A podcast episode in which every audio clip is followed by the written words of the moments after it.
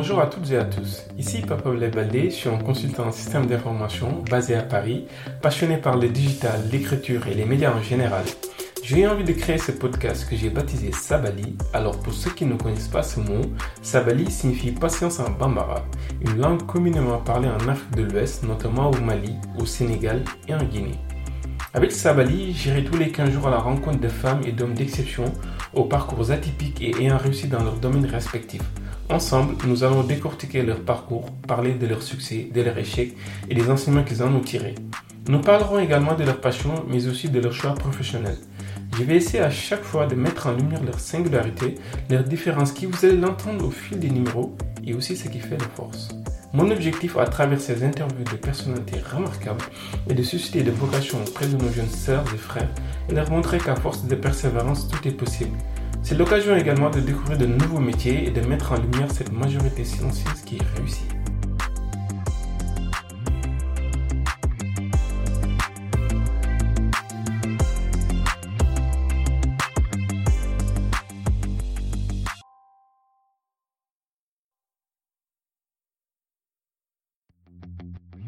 Pour ce onzième épisode de Sabali, j'ai eu l'immense plaisir de recevoir Papa Mondaloum, chargé d'investissement à la Banque mondiale. Il était très important pour moi de l'inviter dans mon podcast car on le sait, des Africains jeunes et sénégalais de surcroît travaillant à la Banque mondiale ne font pas les gens. Cette invitation était pour moi une manière de mettre en lumière ces futurs leaders comme Pape Moda et surtout de montrer aux jeunes Africains les voies et moyens pour intégrer cette prestigieuse institution qui est la Banque mondiale. Nous avons évoqué la récente nomination de Martha Diop, ancien ministre sénégalais de l'économie et des finances et vice-président pour les infrastructures à la Banque mondiale, aujourd'hui à la tête de l'IFC International Finance Corporation. J'ai voulu également recueillir son avis sur la crise du Covid qui s'est traduite en une crise économique, Originaire de la ville de Dakar, où il a suivi ses études jusqu'à la seconde au cours Sainte-Marie de Anne, Pape a été reçu à la fois au Collège du Monde Uni et au African Leadership Academy. Finalement, il a opté pour le Collège du Monde Uni à Singapour. Il s'est forgé une vraie personnalité. Avant de rejoindre Colby College aux États-Unis, il s'est spécialisé en économie et en finance. Pape Moda est largement revenu sur les motivations qui l'ont amené à travailler pour la Citibank et aujourd'hui à la Banque mondiale. Pour les jeunes qui nous écoutent, Pape Modèle est revenu très en détail sur le processus de sélection à la Banque mondiale, le rôle de la Banque mondiale, ses différentes missions et aussi l'intérêt de ces missions. Au-delà du brillant intellectuel, j'ai beaucoup aimé l'homme qui se cache derrière, féru de littérature et adepte de l'indépendance et de la curiosité intellectuelle. D'ailleurs, à cet égard, j'en profite pour rendre un hommage appuyé à son défunt père, Amadou Mbaye une grande figure de l'audiovisuel sénégalais pour qui Pape Moda ne tarit pas d'éloges et qui représente aussi un modèle de pensée et une source de motivation. Je ne vous en dis pas plus et laisse place à mon invité, Pape Moda Loum. Bonne écoute. Si tu veux bien, euh, on va parler de tes expériences les plus significatives. Avant cela, avais-tu une idée claire de ce que tu voulais faire plus tard? Euh, Pas vraiment. J'ai, je, je n'ai jamais été euh, quelqu'un d'assez fixé dans ce que je voulais faire. Je, pense que j'avais beaucoup d'aptitudes en, littérature, en mathématiques, dans plusieurs domaines. Donc, je n'avais pas une idée claire de ce que je voulais faire. Et je pense que pour, pour, pour, pour, les auditeurs, je pense qu'il est important aussi de dire aux jeunes que c'est tout à fait normal de ne pas savoir ce qu'on veut faire, surtout très jeune. Euh, tout simplement parce qu'il faut laisser euh, euh, au temps le, le, le, la possibilité en fait de, de, de créer des vocations euh, ou bien de, de susciter en fait euh, des, des motivations euh, pour les expériences professionnelles. Donc, je n'ai pas eu une idée claire de ce que je voulais faire. Je pense que c'est en première ou deuxième année d'université que j'ai j'ai décidé de, de m'orienter vers la finance. Euh, après Colby College, euh, pourquoi tu as fait le choix de revenir travailler pour la City en Afrique et aux Émirats arabes unis? Ouais. Donc, Après mon, mon, diplôme universitaire aux États-Unis, euh, je voulais apprendre les, les rouages des métiers de la banque et de la finance. Et euh, Citi me semblait être la meilleure option puisque c'est une excellente banque d'affaires avec une présence globale. Euh, en, début de carrière, il est, il est primordial d'investir en soi, c'est-à-dire de prioriser l'apprentissage et le mentorship, euh, tout simplement parce que c'est ce qui permet d'avoir une très grande confiance et une très grande crédibilité en début de carrière. Donc, mettre l'accent sur euh, l'apprentissage, mettre l'accent sur la formation. Et euh, à, à, la City, justement, je savais que j'avais la possibilité d'avoir euh, une formation très poussée en gestion des opérations bancaires, en analyse crédit et en gestion des risques. Peux-tu euh, revenir sur cette expérience et nous donner quelques exemples des missions que tu as eu assurées là-bas? Oui, mon, mon expérience à la City a été très exaltante. J'ai travaillé sur plusieurs projets de financement et de gestion euh, de portefeuille de crédit. Euh, j'ai aussi eu l'occasion et l'opportunité de travailler dans plusieurs bureaux au Sénégal, au Nigeria, euh, au Koweït et, à Dubaï.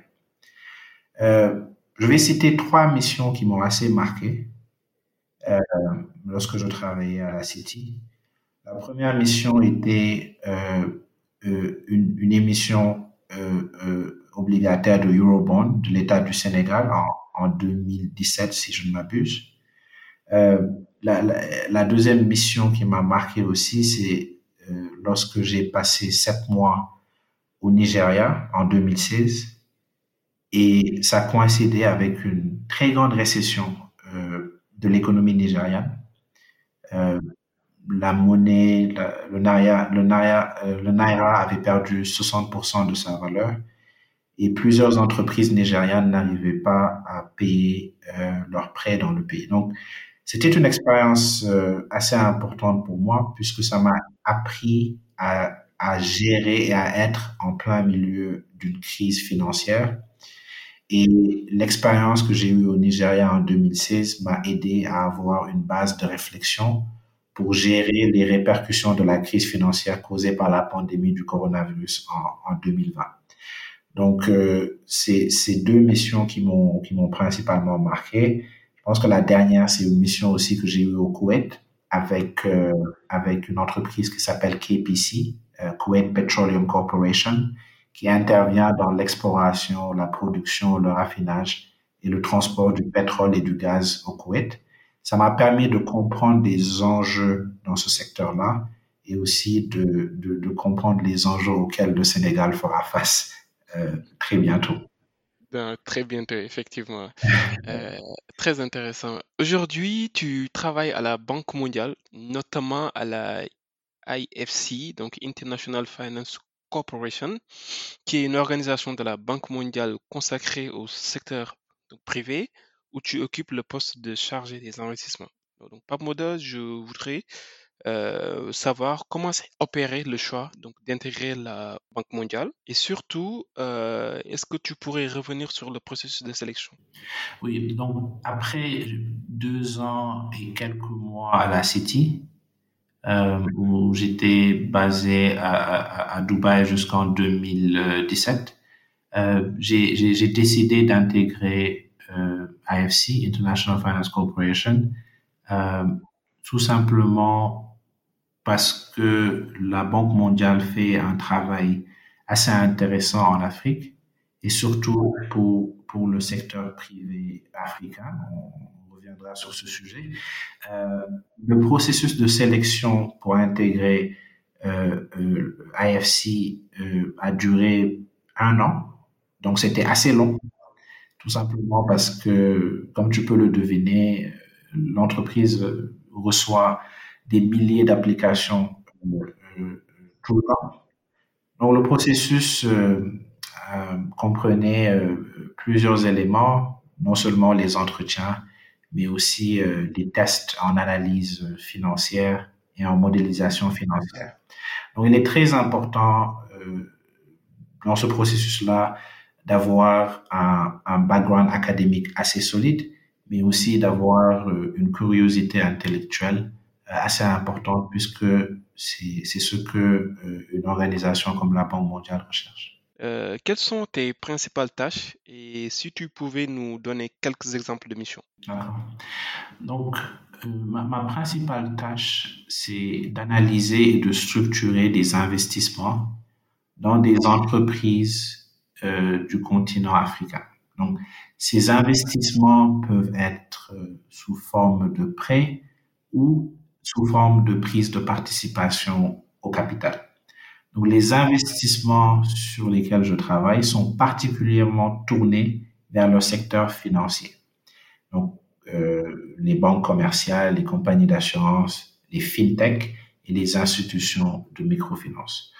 Notre rôle, c'est de participer à une plus grande inclusion financière en Afrique et à une réduction euh, de la pauvreté. Donc, euh, de manière pratique, euh, je fais souvent des missions d'évaluation, ce qu'on appelle en anglais des due diligence pour les entreprises, pour justement motiver les décisions d'investissement. Euh, deux, deux exemples de missions euh, qui m'ont qui m'ont assez marqué. Euh, la première était en Tanzanie. Donc j'ai travaillé sur un projet euh, pour la promotion euh, de, de l'accès aux logements sociaux ou, ou aux logements à bas prix en Tanzanie. C'est un c'est un processus et un projet euh, qui m'a pris un an, mais j'étais assez satisfait de voir euh, qu'au finish, on a pu mettre en place euh, une structuration d'investissement qui va aider des milliers de Tanzaniens à avoir accès au logement. Euh, et pour moi, c'est un problème non seulement valable en Tanzanie, mais aussi pour le reste de, l'Afrique. Je travaille aussi présentement sur plusieurs projets à Madagascar, fait partie des pays les plus pauvres au monde.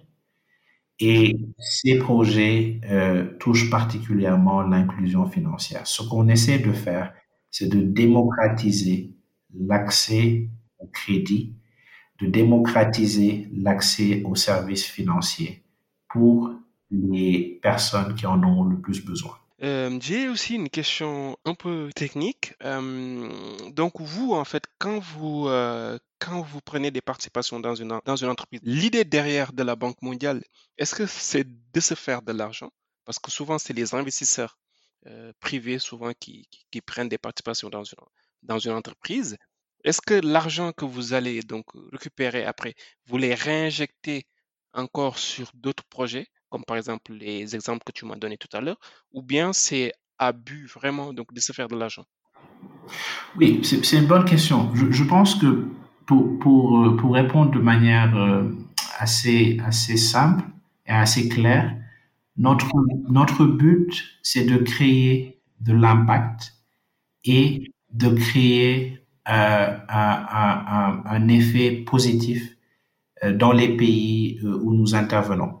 Donc, la première question qu'on se pose lorsqu'on doit investir dans une entreprise ou dans un secteur particulier, c'est quel est notre rôle en tant que, que, qu'agent de développement et quel est l'impact qu'on va créer?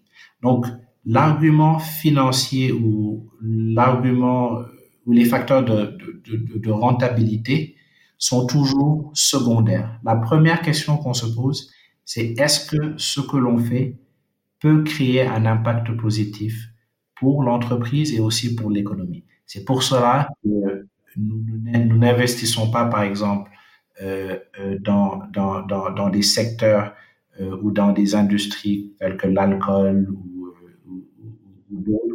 d'autres industries qui ne créent pas de, de valeur ajoutée pour les économies.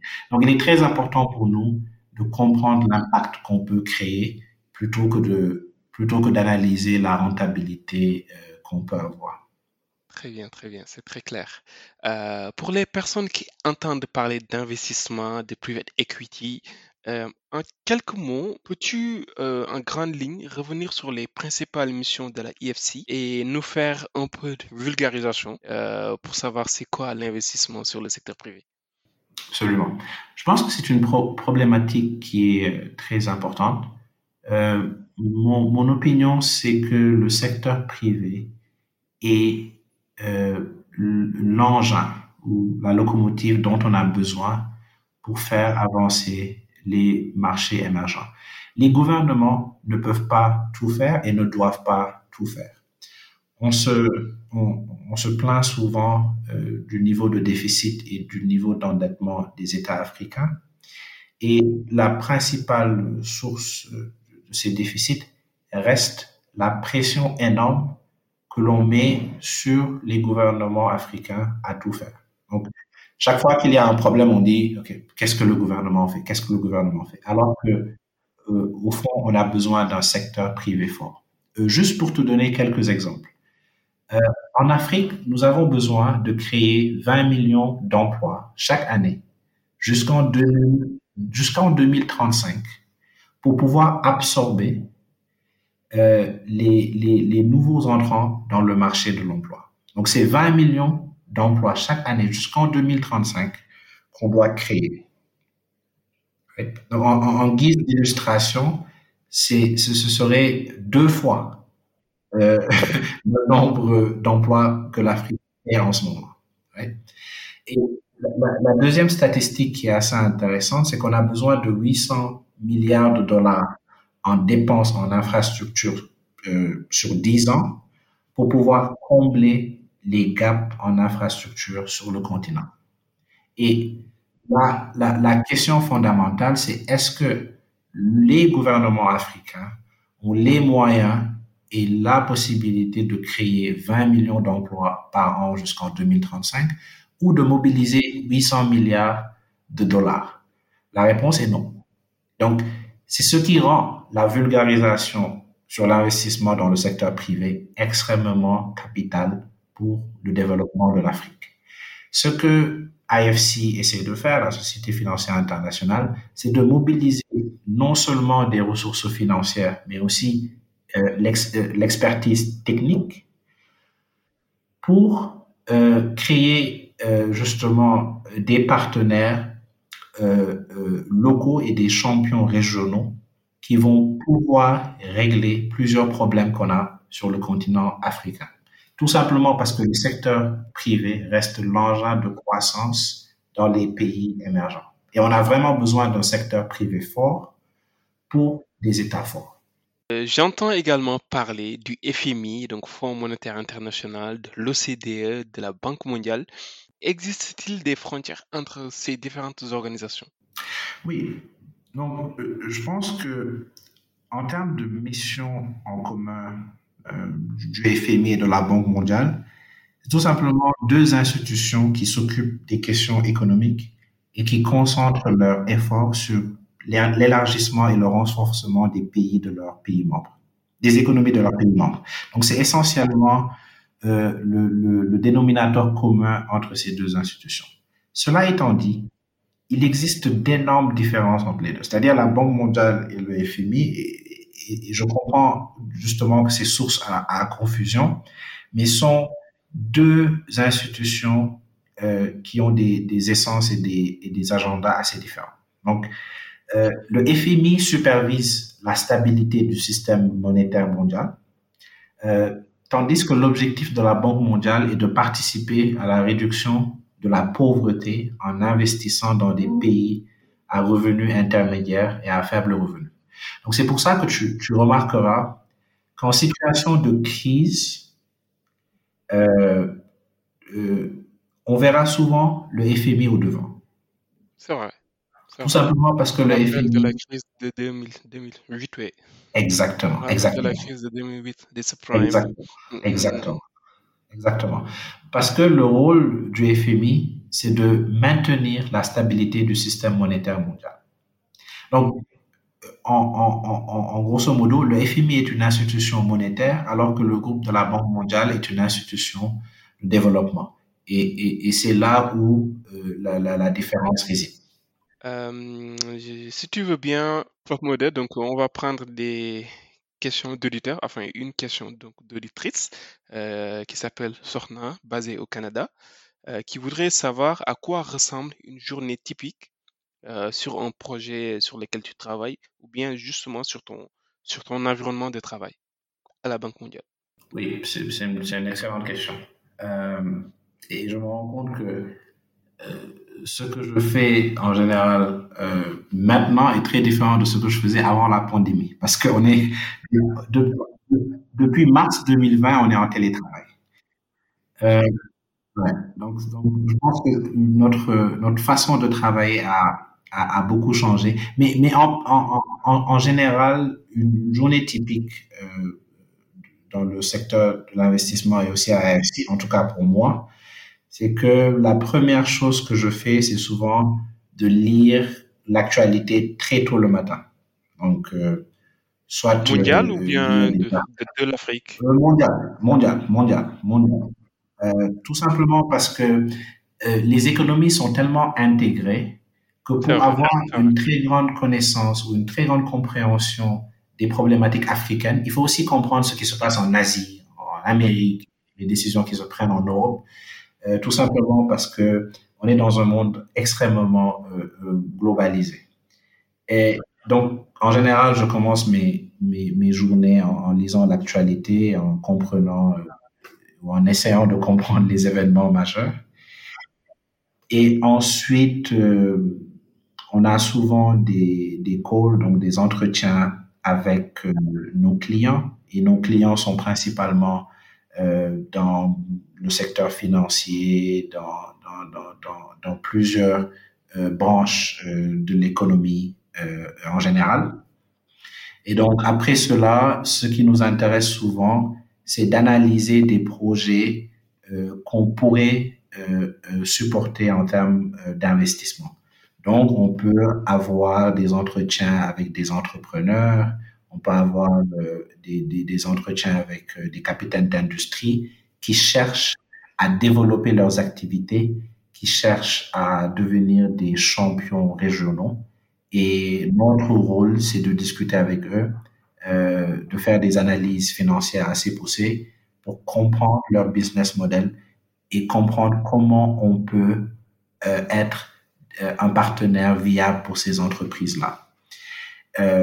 Et donc, euh, c'est ce qui rythme essentiellement nos journées.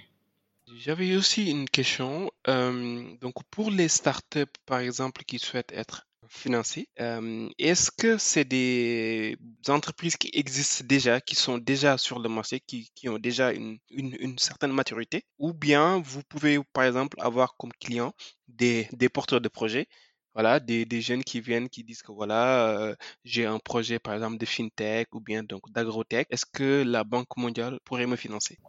Oui, oui, c'est une excellente question.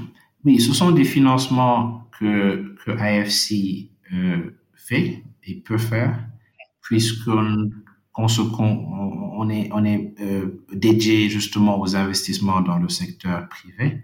Et nous avons une équipe euh, qu'on appelle de venture capital, donc de capital risque, qui est basé euh, au Nigeria. Et donc, nous avons eu à, investir dans des, dans des startups ou dans des entreprises euh, qui venaient juste de débuter leurs activités. Donc, c'est aussi une activité et des investissements qui sont tout à fait possibles. Euh, et on a un grand appétit pour aussi investir et financer ce genre de. On arrive à la part où je pose souvent des questions plutôt personnelles, pas moderne. Euh, Qu'est-ce qui te passionne dans ton métier? Et s'il y a, les s'il y a des difficultés, pardon, euh, quelles sont ces difficultés? Oui. Euh, ce qui me passionne particulièrement dans la finance, c'est que c'est une profession très dynamique. Euh, lorsque je travaille sur un projet d'investissement en janvier, euh, je peux me retrouver dans un projet d'investissement tout à, tout à fait différent en juin. Euh, et, je pense que cette, cette diversité d'expériences et cette diversité de pays est quelque chose qui me passionne euh, profondément. J'ai eu l'opportunité de travailler avec des entreprises, c'est-à-dire de, financer des entreprises au Kenya, en Tanzanie, Ouganda, Rwanda, Madagascar, etc. Et pour moi, c'est assez exaltant de voir que chaque projet d'investissement, chaque euh, dollar ou Kenyan shillings ou, Tanzanian shillings qui est, décaissé a un, un, impact positif pour la société. Et notre rôle, c'est aussi de mesurer l'impact que nous avons. Donc souvent, les gens pensent que la Banque mondiale ne, ne, ne, crée pas ou ne mesure pas l'impact qu'elle peut générer, alors que c'est un, c'est un, un sacerdoce en interne que nous avons de mesurer et de quantifier l'impact que, que, nous générons euh, dans, dans, les sociétés. Euh, et juste pour te donner un exemple, entre 2018 et maintenant, j'ai participé à près d'un demi-milliard de dollars de financement pour le secteur privé Kenya, en Tanzanie, en Ouganda et dans d'autres pays. Et, et pour moi, c'est un demi-milliard. Un demi-milliard, oui. D'accord. Donc 500 millions. Oui, c'est ça. Waouh, Donc, et, et, uniquement pour le secteur privé euh, dans ces pays-là. Donc, je pense que c'est un travail qui est très exaltant. C'est un travail qui est certes difficile parce que nous travaillons dans des marchés euh, très compliqués. Euh, mais notre rôle, ce n'est pas de financer des entreprises suédoises ou françaises ou euh, singapouriennes. Notre rôle, c'est d'être dans les marchés les plus difficiles et de, et de participer à des investissements qui vont, qui vont euh, en tout cas, euh, développer le secteur privé africain. As-tu connu des moments de doute? Et si oui, comment les as-tu surmontés? Oui, je pense que les, les, moments de doute sont, sont, inévitables dans la, dans la carrière professionnelle. donc oui, j'ai eu des, des moments de, doute pour, pour, plusieurs raisons. Mais, mais, mais, je pense que le, ce, qui est important, surtout euh, dans, la carrière de quelqu'un, c'est de comprendre que euh, rien n'est linéaire. La linéarité n'existe pas. Et souvent, euh, on peut peut-être regarder euh, la carrière ou le cursus que j'ai eu et penser que tout a été linéaire ou tout a été écrit. Pour, pour reprendre une expression de, de Paulo Coelho dans, dans son livre Maktoub. Donc, la, linéarité n'existe pas et, la meilleure façon, la meilleure manière de surmonter des moments de doute, c'est d'avoir une très grande compréhension que euh, souvent les, les moments d'adversité sont des chocs salutaires et nécessaires dans la carrière de quelqu'un. Et de persévérer euh, et d'être aussi euh, euh, très passionné par ce qu'on fait. La passion est une chose permet de surmonter tous les moments de doute. Quel conseil donnerais-tu à un étudiant ou bien un élève tenté par le métier d'investissement ou intéressé par la Banque mondiale? C'est une question qui revient beaucoup. J'imagine qu'on t'a, on t'a posé la question plusieurs fois. Donc voilà, c'est l'occasion aujourd'hui dans ce podcast justement de donner des tips, des conseils pour euh, tous ceux qui sont tentés ou en tout cas intéressés par le métier d'investissement et surtout l'institution Banque mondiale. D'accord. Euh, donc pour commencer, je vais juste euh, expliquer la, la, particularité du métier d'investissement et aussi comment le métier d'investissement diffère du métier bancaire. Parce que en comprenant cette différence-là, l'étudiant peut mieux se préparer à justement intégrer la Banque mondiale ou d'autres organismes d'investissement. Donc, contrairement au métier bancaire, le métier d'investissement nécessite une parfaite maîtrise de la finance d'entreprise, de la comptabilité et des aspects légaux. Euh, donc, donc, donc tout ce qui tout ce qui tire vers le droit des affaires. Euh, et donc, pour pouvoir justement avoir cette culture financière, il est très important d'être curieux et de beaucoup lire. Ça peut sembler très cliché et très banal, mais c'est exactement le conseil que je donnerais à n'importe quel étudiant. Être extrêmement curieux. Et, quand je dis extrêmement curieux, c'est pas seulement de se limiter à une connaissance du marché sénégalais.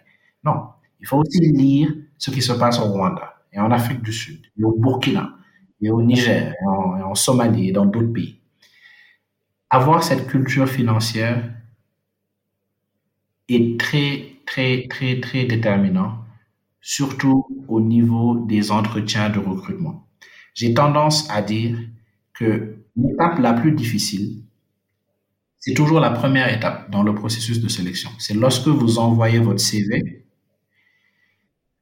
et qu'il y a 1500 autres applicants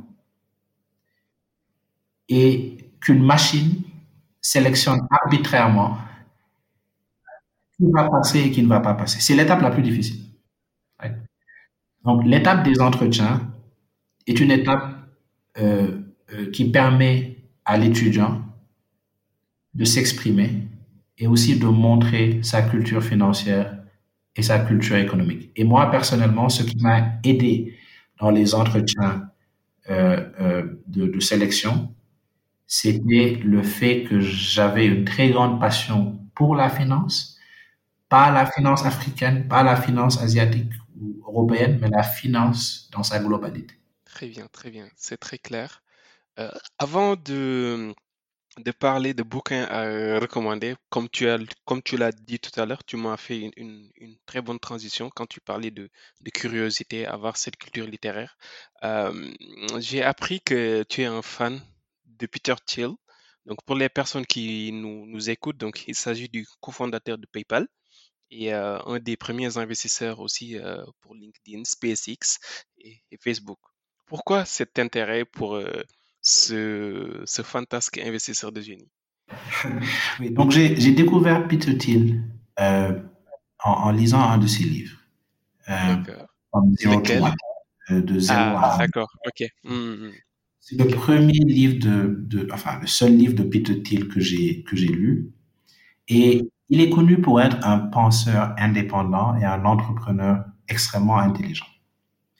Euh, comme tu viens de le mentionner, il a fondé et investi dans les entreprises les plus innovantes et révolutionnaires de notre époque. Donc, même si je ne partage pas ses convictions politiques ou sociales, je respecte profondément le fait, mm.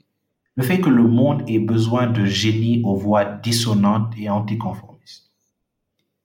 Et je respecte profondément euh, son postulat. Et euh, je recommande aussi fortement son livre euh, De 0 à 1, From Zero to One. Surtout, je vais le mettre dans les notes du podcast, ouais. Mm. Exactement. Surtout pour les personnes qui sont intéressées par l'entrepreneuriat, comment euh, comment fonder une entreprise, comment gérer une entreprise, comment lever des fonds. C'est un livre qui, qui résume parfaitement l'environnement le, startup et l'environnement euh, capital risque. Donc, je conseille ce livre, surtout qu'il y a une très grande vague euh, d'entrepreneuriat au Sénégal, ce qui est une très bonne chose.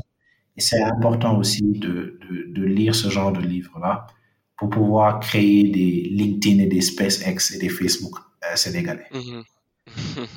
Très bien. Merci en tout cas pour ces recommandations et puis donc je les mettrai dans les notes du podcast. Est-ce que tu as d'autres livres à recommander aussi à nos auditeurs?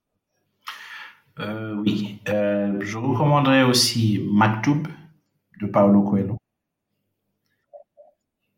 Et enfin, je recommanderais euh, aussi un livre qui m'a beaucoup marqué. En attendant le vote des bêtes sauvages d'Armando Kourouma. Je pense que ces deux livres-là, qui ne sont même pas rattachés à la finance, hein, mais euh, ce sont deux livres que j'ai personnellement euh, adorés et, et, qui sont aussi euh, des, des, des, livres très, très, très important. D'accord. D'accord. Merci beaucoup, Pape Moueda, pour ces recommandations que, comme je le disais tout à l'heure, donc je les mettrai dans les notes du podcast. Euh, j'aimerais savoir aussi quelles sont les valeurs qui te tiennent particulièrement à cœur? Euh, euh, j'ai plusieurs valeurs qui me, qui me tiennent à cœur. principalement, je, vais, je vais commencer d'abord par la générosité la générosité en tout, en connaissance, en expertise, en argent. Pense qu'il est important d'être d'être généreux et, d'ouvrir son, son cœur à l'autre. Il est très important d'ouvrir son cœur et, son, son esprit à l'autre. Euh, la deuxième valeur qui me tient à cœur, c'est l'indépendance. Non pas l'indépendance financière, mais, mais l'indépendance de, de penser. Je pense qu'il est important d'éviter euh, les pensées alignées ou d'éviter un trop grand euh, conformisme.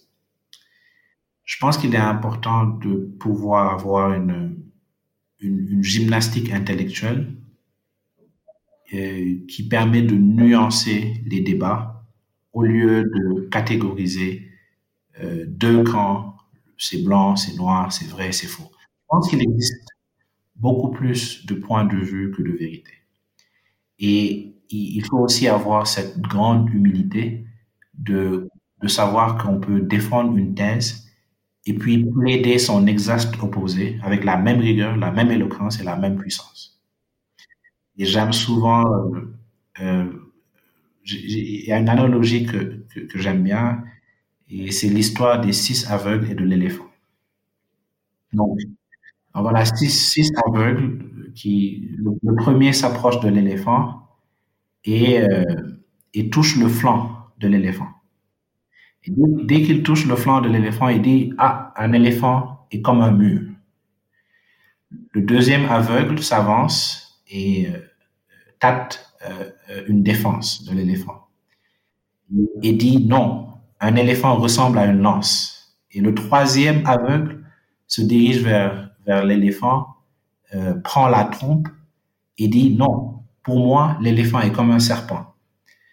Et ainsi de suite, et ainsi de suite. Et cette histoire-là montre une chose, que chacun a une, une, une vision partielle du même animal. Et qu'il est très important d'avoir une distance critique qui permet d'avoir une vue d'ensemble des problématiques euh, auxquelles on fait face. Et je pense que c'est quelque chose qui est important pour les décideurs publics, euh, pour nous, les jeunes, pour toutes les personnes qui sont imbues d'objectivité et de développement. C'est très joli. Euh, on va finir sur une note beaucoup plus fun. Euh, j'ai appris que tu aimes beaucoup la musique, le rap et aussi la danse. J'ai appris que tu es un grand danseur. Euh, donc, euh, du coup, je voudrais te demander, c'est quoi tes, passions? Euh, la, musique, comme je, comme je viens de le mentionner. Très, très passionné de, musique, de rap principalement. Et, pour la petite anecdote, lorsque j'étais beaucoup plus jeune, mon anglais était très bon parce que je passais des heures à, à écouter du rap américain. Et, et, et, et, et cela m'a beaucoup aidé dans ma vie. Donc, je, je remercie beaucoup euh, Jay-Z et Ah. les autres rappeurs Ok. qui m'ont aidé à avoir un très bon niveau euh, en anglais. Euh, mon autre D'ailleurs, passion, qui est un grand investisseur, hein. très grand investisseur maintenant, oui. Plus en plus, ouais. Ouais, un grand, un grand investisseur, justement. Ouais, Exactement. vas-y. Donc, mon autre passion, c'est c'est aussi le sport. Je suis un très grand un passionné de basketball. Ah, oui. Euh, et, et, et, et ma dernière passion, enfin, euh, mon autre passion, c'est c'est l'écriture. Donc, j'adore écrire. Euh, J'écris beaucoup d'articles sur, sur LinkedIn. J'écrivais lorsque j'étais jeune et je continue à écrire maintenant. Je pense qu'il est important d'avoir cette flexibilité intellectuelle et aussi de, de, de participer modestement euh, euh, euh, à, l'effervescence intellectuelle et au débat intellectuel. Justement, tout à l'heure, quand tu parlais de, de basketball, j'ai appris aussi que dans ton école ou dans ton université, je crois, il y a un grand poster de toi. Est-ce que tu peux nous raconter ça? Parce que je trouve ça extraordinaire. C'est une grande fierté. Oui, oui, non, mais, mais, euh, modestement, euh, je, j'ai, j'ai- je, je jouais beaucoup au basket lorsque j'étais euh, à Singapour au Collège du Monde-Uni. Ah, d'accord, Et, ok. et chaque année, ils récompensaient euh, le, le meilleur euh, joueur de basket de, de l'année. J'ai eu la chance d'avoir cette récompense-là euh, lors de ma dernière année, donc lorsque je faisais le, le, le bac. Et euh, pour la petite histoire, l'année d'avant, je m'étais gravement blessé à la cheville euh, pour ça. Pour moi, c'est au-delà de la distinction et, du, poster ou de la photo dont tu parles, ce qui est très important dans cette histoire-là, c'est juste l'histoire de, la persévérance et de l'adversité. Euh, l'adversité euh, un an avant et euh, le processus de réhabilitation et le processus de persévérance qui m'a permis d'avoir cette distinction-là. Donc, en général, les, les Américains disent que the, the, journey is much more important than the destination. Donc, le, le processus pour arriver à, à, un exploit, à une récompense, est, est, beaucoup plus important que, que, que, la récompense elle-même. Le mot de la fin? Je te remercie euh, énormément pour, pour l'invitation euh, et je te félicite aussi pour cette brillante initiative. Merci. Euh, et j'espère que tes auditeurs trouveront cet épisode assez, assez intéressant et enrichissant. Et je te remercie énormément. Merci beaucoup, euh, toi aussi, pour ta disponibilité et surtout vraiment euh, toutes les informations combien utiles euh, pour les jeunes. Donc, je mettrai toutes les, les notes, les références des livres donc, dans les notes du, du Merci beaucoup, Pape. Merci beaucoup.